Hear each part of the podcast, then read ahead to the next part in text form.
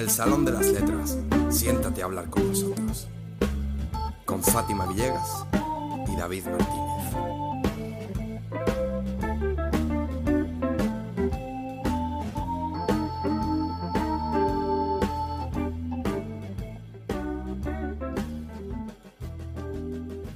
Hola, ¿qué tal? ¿Cómo estamos? Bienvenidos un miércoles más al Salón de las Letras. Como siempre, en este episodio estamos solos, pues Fátima y yo. Hola Fátima, ¿cómo estás? Atropellada, como de costumbre, pero bien. Sobre, sobrellevando esta vida que me toca vivir. Con el tema de Mónica Naranjo sobreviviré a tope, ¿no? Con el tema de Mónica Naranjo, a la que mandamos aquí un beso enorme. eh, todo el día. Todo el día con el sobreviviré eh, puesto. Que no el resistiré. El resistiré no, el sobreviviré de Mónica Naranjo.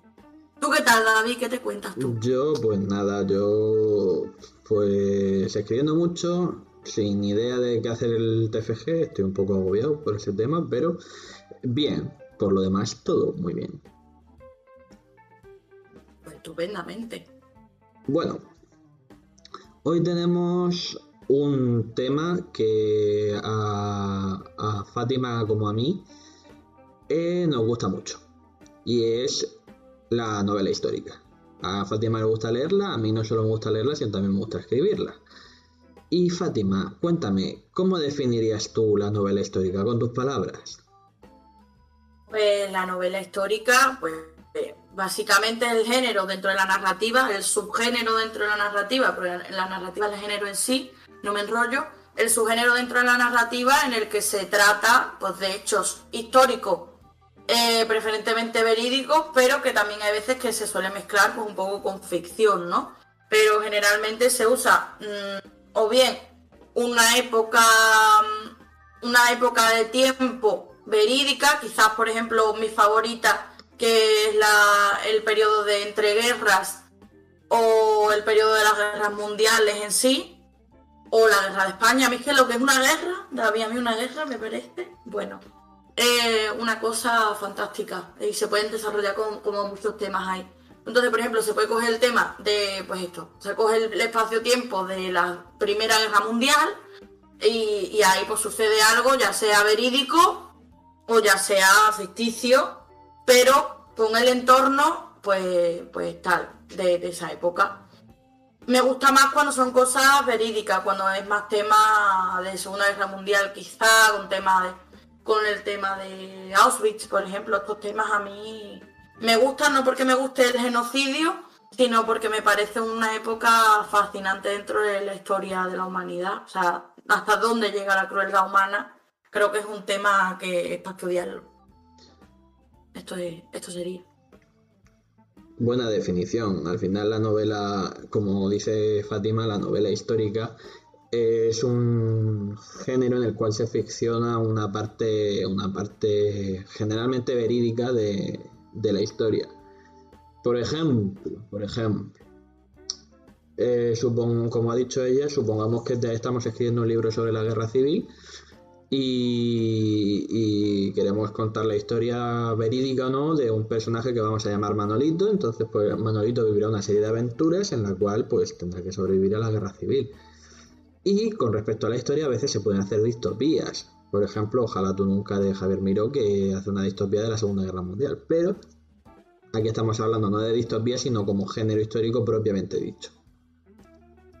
Así Hombre, claro, que- ya si nos metemos en la distopía, ya pues, pues, pues, tenemos una infinidad de cosas eh, que son más ficticias, ¿no? La distopía siempre está dentro más de la ficción.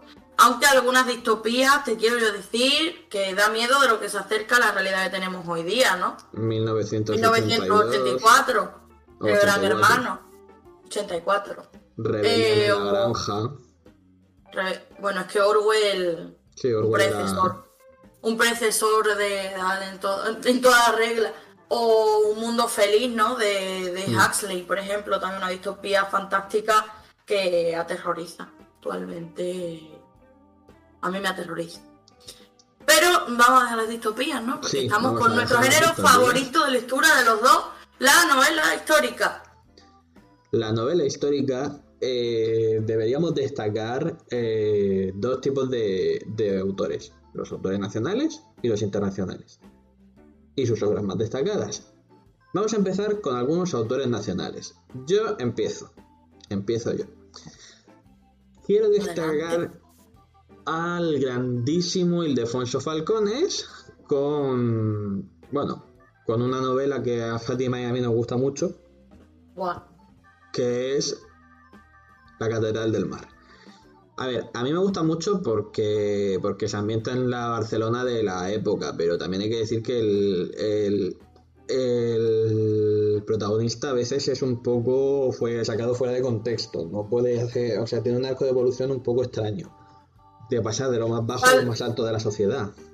A ver, no pasa a él, es como o sea, yo lo veo muy bien, lo veo bien y lo veo de incluso plausible, ¿no? En aquella época en la que los estamentos empezaban a abrirse, ¿no? Los estamentos sociales empezaban a abrirse un poco y si tenías dinero te podías convertir en noble. Yo creo, yo creo que es una evolución que está muy bien traída y para mí en la Catedral del Mar Falcones hace hace una obra magistral que nos, que nos lleva por todo lo que por todo lo que representaba aquella época histórica en Barcelona. Y, y qué te digo a mí es que me parece que está todo súper bien hilado. Yo disfruté la novela como un bebé. Sí no yo me la yo fue uno de los libros que me descubrió la novela histórica y me lo bebí en un en dos tardes me lo, me lo, me lo jalé y me, y me, yo interioricé también que lo utilicé como, como tema para un examen. Bien, bien, bien. O sea, yo no le he encontrado dicha utilidad, pero, pero sí, pero la Catedral del Mar, pues que, te digo, es ideal, ¿no?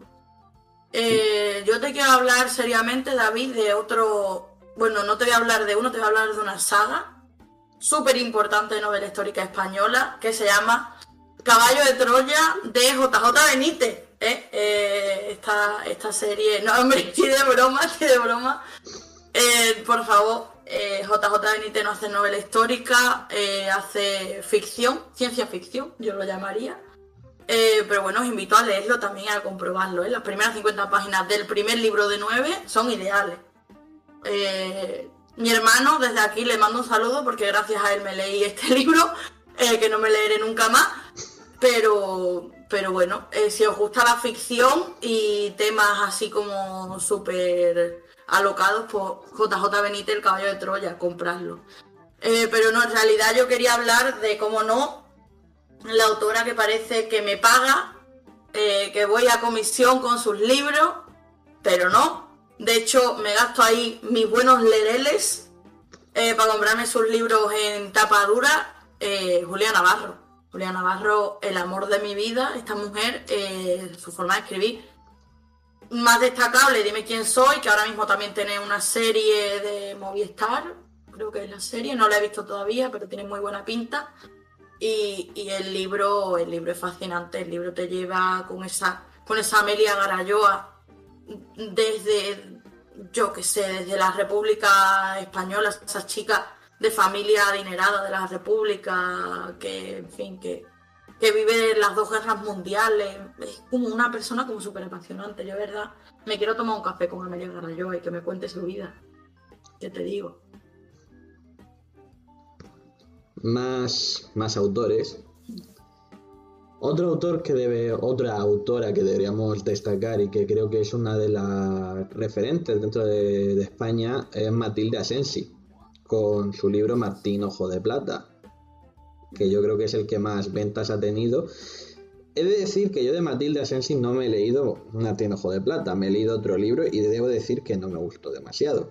Se llama Jacobus y, y bueno, no es el típico libro que a mí me apasione, tampoco es demasiado largo, serán 200, 300 páginas como mucho y está, a ver, está muy bien hecho, pero a mí pues sinceramente no me gusta. Mm, me tengo, tengo pendientes volver a intentarlo con ella, pero es como una segunda oportunidad. pero no me, no me entró, no me entró, no me, no me satisfizo lo suficiente. Bueno, pero Sensi es maravillosa. Sí, sí, se escribe, Escribir escribe muy bien, pero a mí no me llenó. Bueno, siempre es algo que, que desde aquí hago un, un, llamamiento a todos nuestros oyentes. No siempre le vamos a gustar a todos los lectores, inclusive no siempre le vamos a gustar a todos los lectores del género que hacemos, pero tenemos que tener en cuenta. Matilda Sensi tendrá a lo mejor que lidiar con que a David no le gusta, eh, al igual que yo tengo que lidiar con que a alguna gente pues, no le guste lo que hago, ya está, tampoco, tampoco pasa nada, no hay más drama, ¿no? La pobre Matilde está llorando todos los días mientras, mientras descubre que no, no me gusta cómo escribe. Desde aquí un beso para ti. Desde aquí un beso eh, y mucho ánimo, porque David es que es un lector complicado. Eh, La verdad es que no. Después también podemos nombrar al galardonado con el premio Planeta. Bueno, el premio P. de punto L. Eh, ese punto Posteguillo, Santiago Posteguillo, que ganó con Yo Julia, pero de quien destacamos su trilogía eh, Africanos, ¿no? Mm. El hijo del cónsul, que es la primera.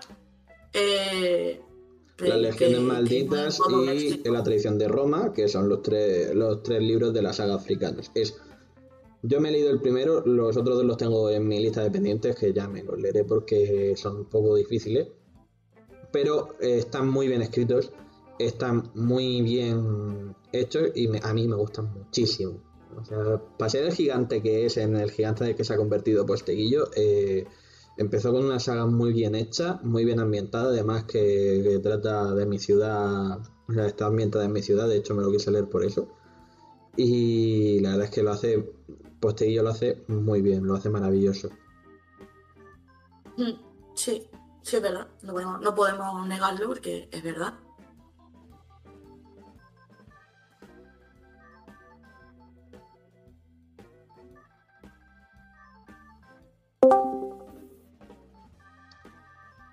Ya estamos.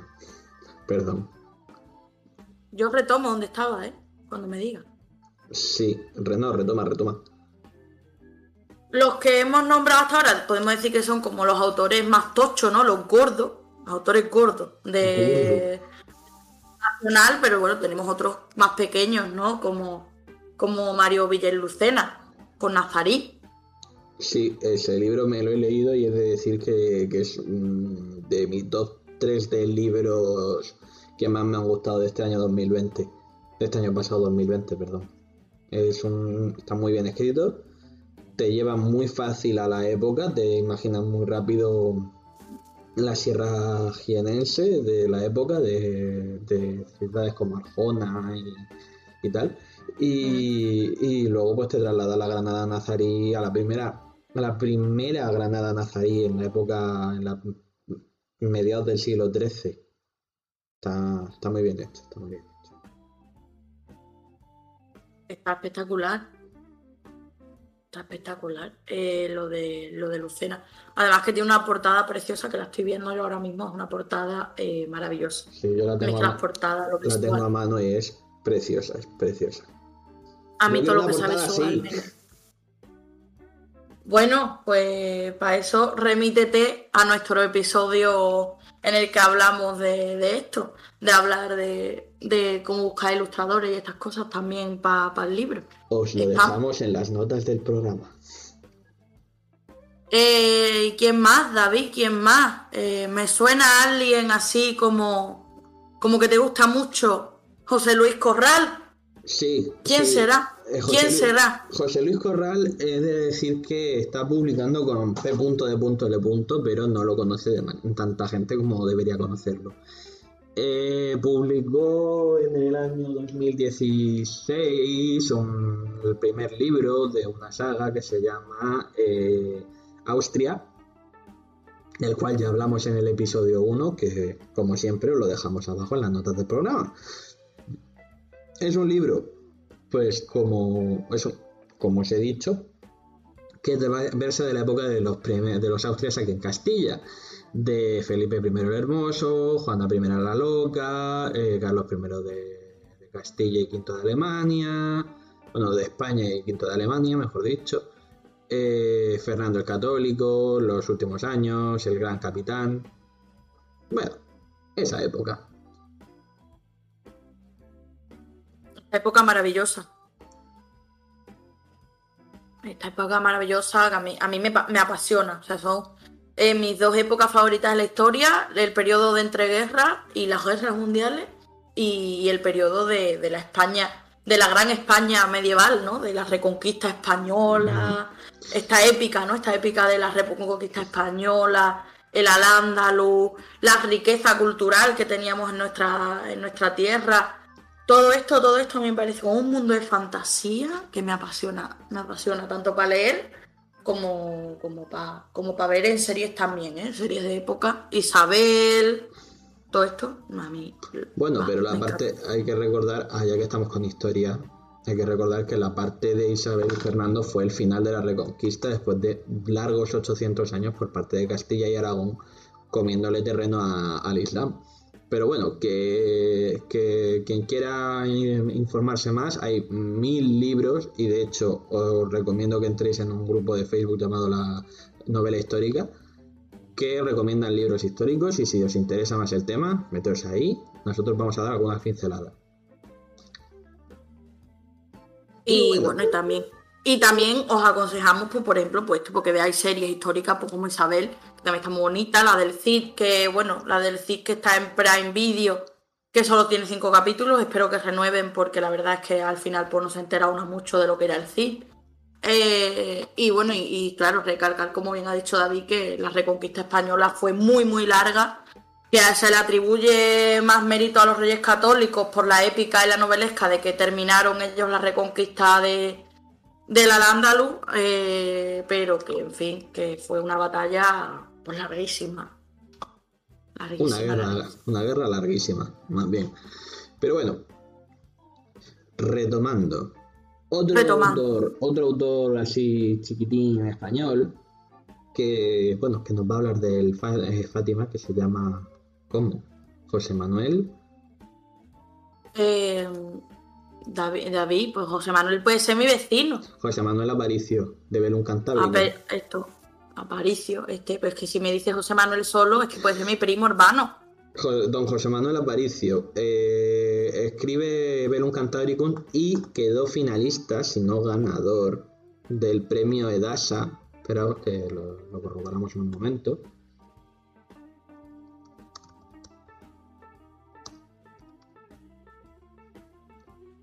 No, quedó finalista del premio DASA de narrativas históricas, que os, hablamos de él en el episodio, en el episodio pasado de concursos. Exactamente.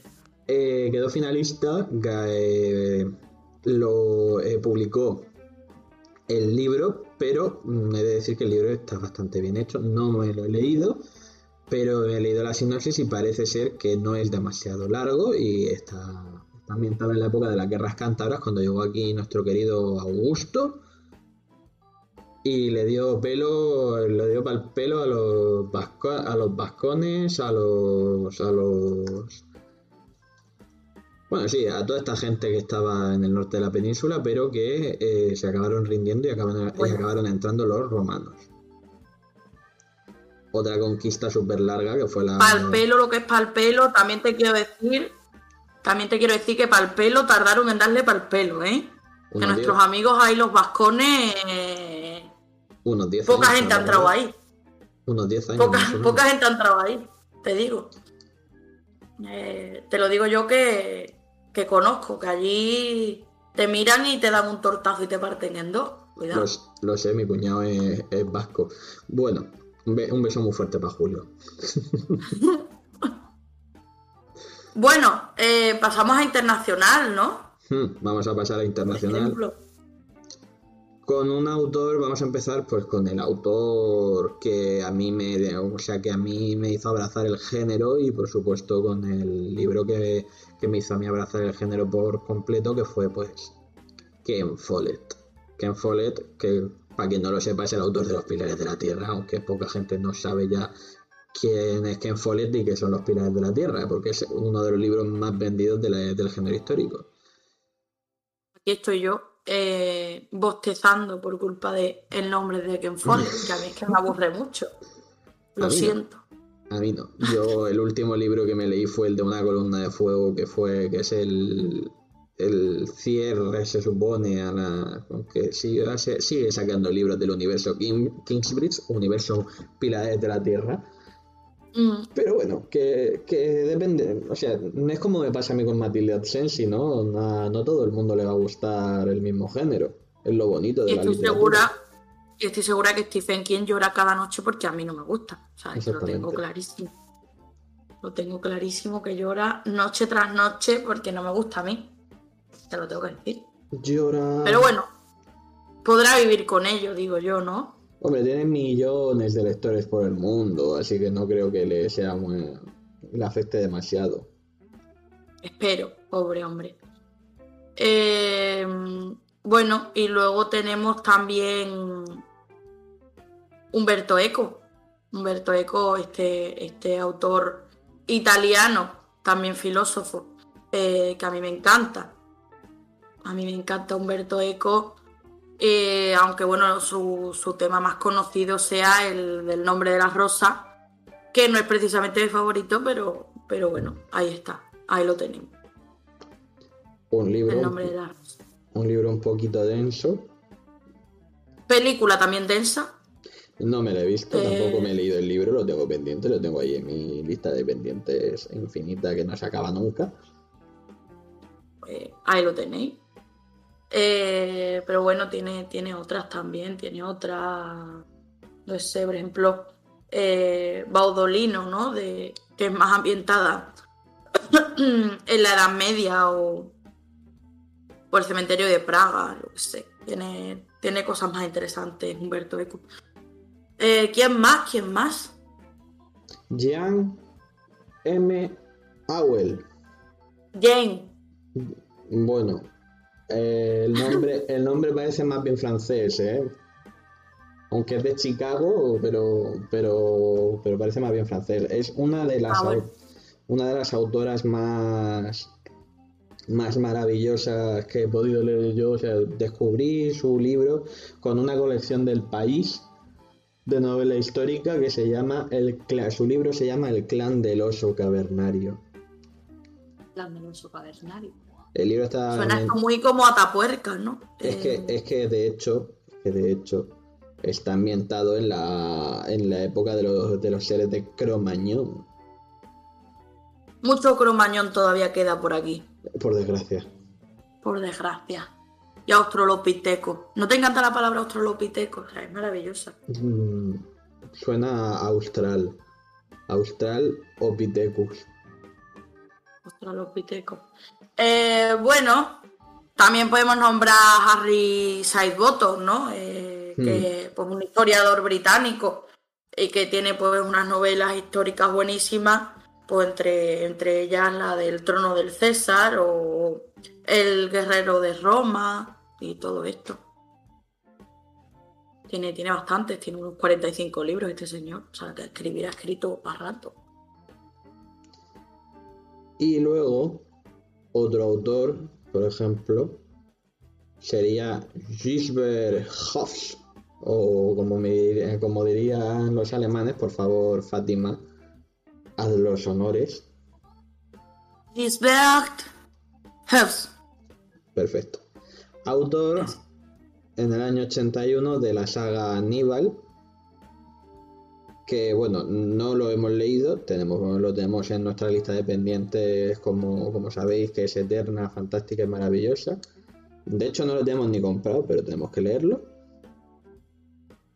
Que bueno, que se basa en, la otra, en el otro punto de vista. Si de Santiago ya hablábamos de las guerras púnicas eh, desde el punto de vista mm, desde el punto de vista romano, aunque también se me habla mucho de, Aníbal.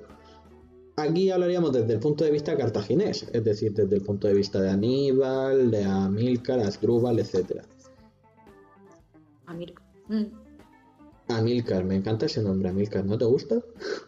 Em, tengo que decir que, bueno, aparte de los libros de histórica, solo conozco a una persona con ese nombre, a la cual no le pega nada llamarse de esta forma. Y, me parece un nombre interesante, es como súper original. Milka. También hay uno que me gusta mucho, eh, que también. Que solo. Ese sí que solo lo he visto en novelas históricas, que es Asdrúbal. Asdrúbal, Asdrúbal, el- había dos, tres Asdrúbal. Asdrúbal el. Bello, que era el cuñado, o sea, sí, el cuñado de.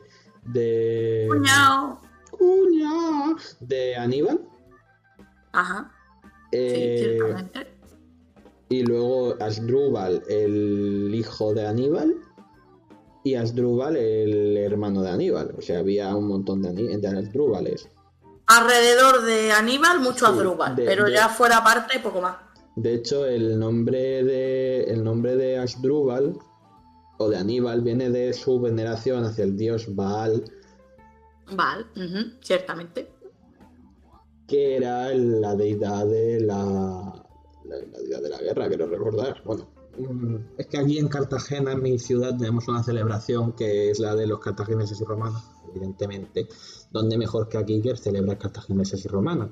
Están los moros y cristianos y aquí están los cartagineses y romanos. Exactamente. Y luego estamos nosotros que tenemos romería, que nada que ver. ¿Qué quiero decir? Bueno, siguiendo el guion que tenemos aquí frente a nuestras narices, eh, nos toca hablar de editoriales, algunas editoriales especializadas. Eh, hay un montón, hay un montón. De hecho, eh, si yo abro mi... Espera. Mi lista de favoritos... Mierda. Yo tengo Edasa, la primera, la más importante, Edasa. es la más... Maeva, Maeva. para mí es que es la que tengo yo abierta ahora mismo. Para mí es, eh, además saca el novela corta, por tanto si queréis empezar con el género es el- la mejor forma de empezar. hombre, a ver, yo empezaría ya con un libro gordo, ya que, ¿sabes? Tiramos la tirita, plan, quitamos la tirita del tirón y empezamos con un libro de mil páginas, de los de Julia Navarro, ahí, gordo. Julia Navarro, o mm, el primer libro de, de David cuando lo saque, o yo. Eso, algo duro, meterle algo duro del tirón, sin miedo. ¿Qué más? Bueno, ¿Qué más? también eh, eh, Salmandra creo que se llamaba. Eh, Salmandra. No Salamandra, Salmandra. Porque esta Salmandra. Saga, saga... No, Sarganta, Sargantana, perdón. Ah, vale, también, también, también. Sargantana. También Roca Editorial. Roca, claro. Pero esa está dentro de P.D.L. Creo que no. O Grijalvo, Grijalvo y, Pla- y Plaza Janés, que sacan muchísimas novelas. La Janés no las vamos a volver a nombrar nunca más porque pertenece a P.D.L. Punto R. punto. P.R.H. Eh, Eh, eso.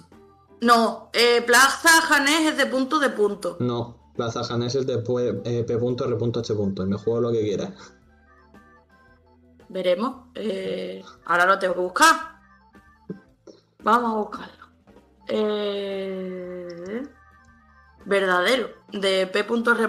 Plaza Janés, pues yo estaba en que era de la otra. Vaya. Y Grijalvo, las, do- las, dos. Las dos. Las, Las dos. dos, las dos. Las dos. Pues también. Pues también. Yo estaba en que era al revés, en plan que Grijalvo era de P.R. y Plaza Janés de P.D. Las dos son de la misma. Las dos de la misma. Bueno, bueno, pues ya está. Eh, una reconoce cuando tiene que reconocer y punto. Y ya está. Después, pues eso, por Roca, que está también bien, que no, no es de P punto, ni de ninguna de las P puntos.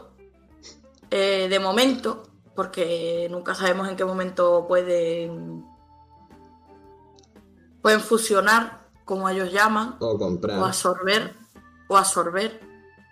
Eh, aunque absorber es un verbo como más feo, ¿no? Pero que es lo que acaban haciendo. Eh, y bueno, ya hemos dado unas cuantas, yo creo que Sí. enough, ¿no? Yo creo que, yo creo que ya está, que es momento de, de decir adiós a nuestros queridos oyentes. Yo creo que antes de decir adiós sí que podemos dar, como esto es para escritores finalmente también, podemos decir también eh, algunos consejos para escribir novela histórica y cosas muy importantes para escribir novela histórica. Por ejemplo, chavales, documentarse. Se iba a decir, la documentación es básica. Básica. Para todo, ¿eh? La documentación es básica para cualquier género, para cualquiera, incluso para novela juvenil, que es una de las más denostadas y de las más maltratadas por, por la opinión. No entiendo por qué, porque eh, no es tampoco tan fácil. Para mí es más eh, difícil escribir para un público más joven que para un público más adulto, porque para el público joven tienes que convencerlos más que a un público adulto. Eh, y además la documentación no es tanto, no es tan fácil porque al final no te, normalmente para literatura juvenil pues no te, no te documentas sobre hechos históricos y tal, sino que te tienes que documentar de otros temas, más tema emocional, eh, más tema relación interpersonal, que dice, bueno, qué fácil, yo me relaciono con gente todos los días, pues no, no es tan fácil eh, plasmarlo y todo esto. Pero bueno, para la novela histórica, sobre todo documentación, mucha documentación. Por favor, no digáis que estáis en la Segunda Guerra Mundial y que hay WhatsApps, porque no hay. Evidentemente, por Dios. Por favor, podéis, decir telegrafismo, pero eh, o por ejemplo que estéis en, en, plena en plena Edad Media y digáis que encendió la radio por Jesucristo nuestro Señor. La radio se inventó en 1920. Tampoco habían bombillas en la Edad Media, ni agua corriente. De hecho, la gente hacía sus necesidades y las tiraba por la ventana. Decía, ¡agua va! Y ahí iba. Había determinados sitios, por ejemplo, la, la, las ciudades musulmanas si tenían alcantarillado. Lo rescataron de la época romana, pero... Pero vamos, que eran las menos, te quiero decir. Quiero decir al final que, intentéis. No se daban duchas tampoco en la Edad Media. No, calentaban tinas. Calentaban tinas. Tinas Turner. Y, una vez en semana, ¿eh? Tampoco te creas tú que se duchaban en la Edad Media, que yo tenía que oler. Bueno, a ver, eso también es un poco mito por lo que tengo oído, ¿eh? Que sí que iban a, baños públicos y se aseaban más a menudo de lo que no, de lo que nos No tanto. No tanto, no tanto como aquello. Que la aseo personal fue decayendo sobre todo en la edad moderna. Hasta que sí, sí, la... higiene. La higiene es un tema más de, hoy en día. Eh, de, bueno, desde que tal. Pero, por ejemplo, a mí un dato muy curioso, antes de, que, que, terminemos también hablando de edad media, em, bueno, cuando yo estaba en el colegio, que fuimos de excursión, ojo cuidado, a, a la sierra de, de Úbeda y Baeza, y bueno, pues haciendo senderismo nos, contaron que cuenta la leyenda que la reina Isabel la Católica dijo que no se, no se bañaría, estando ya allí, cuando ya quedaba poquísimo para quedarse con Granada, que no se bañaría hasta que no terminara de echar los moros de, España. Y, y, bueno, pues en el sitio donde hacíamos senderismo hay como una, como una especie de fuente natural que lo llaman el chocho de la reina. Sí, la conozco. Eso está en la zona de, está en la zona de la, de la sierra de, del Guadalquivir. Exactamente, ahí en la sierra del Guadalquivir, en, Baeza. Eh, ahí, sí, en la zona de Cazorla. Sí, sí. Y, bueno, y pues ahí la reina pues iba y se, se limpiaba lo que es el chumino. Eh, pero lo que es bañarse no se bañó hasta que tal, hasta que expulsó finalmente de Granada. Pues eso dicen, quiero decir que, siempre queda bonito, ¿no? Aquella, aquella, aquel manantial, aquella fuente natural de agua, de agua bonita, buena, rica, pues allí, pues allí la reina se ya los baños checos. La, la, la fuente del coñito de la reina. Como no lo dijeron a nosotros. Hecho la reina total. Me parece, me parece ideal. Estas cosas que tenemos en España. Y bueno, y así como más consejos para escribir histórica, pues, pues paciencia, que es la parte de la ciencia. Y aunque seas brújula, por favor, organízate bien. Es muy importante porque es muy importante organizarse bien, no por nada, sino porque al final la historia no es solo mm, fechas y guerras, es economía, es sociedad es eh, eh, arquitectura, es arte de la época, vestimenta. cultura, vestimenta. todo eso. Eh, no seáis como yo que no llenéis dos libretas de, de, documenta, de documentos ni de historia, pero si no a la tala. No, no a la tala, exactamente, aunque yo las guardaré luego con mucho mimo y mucho celo, pero eh, por favor, ser conscientes de que tenéis que tenerlo más o menos organizado, no por nada, sino porque si no va a ser un desastre.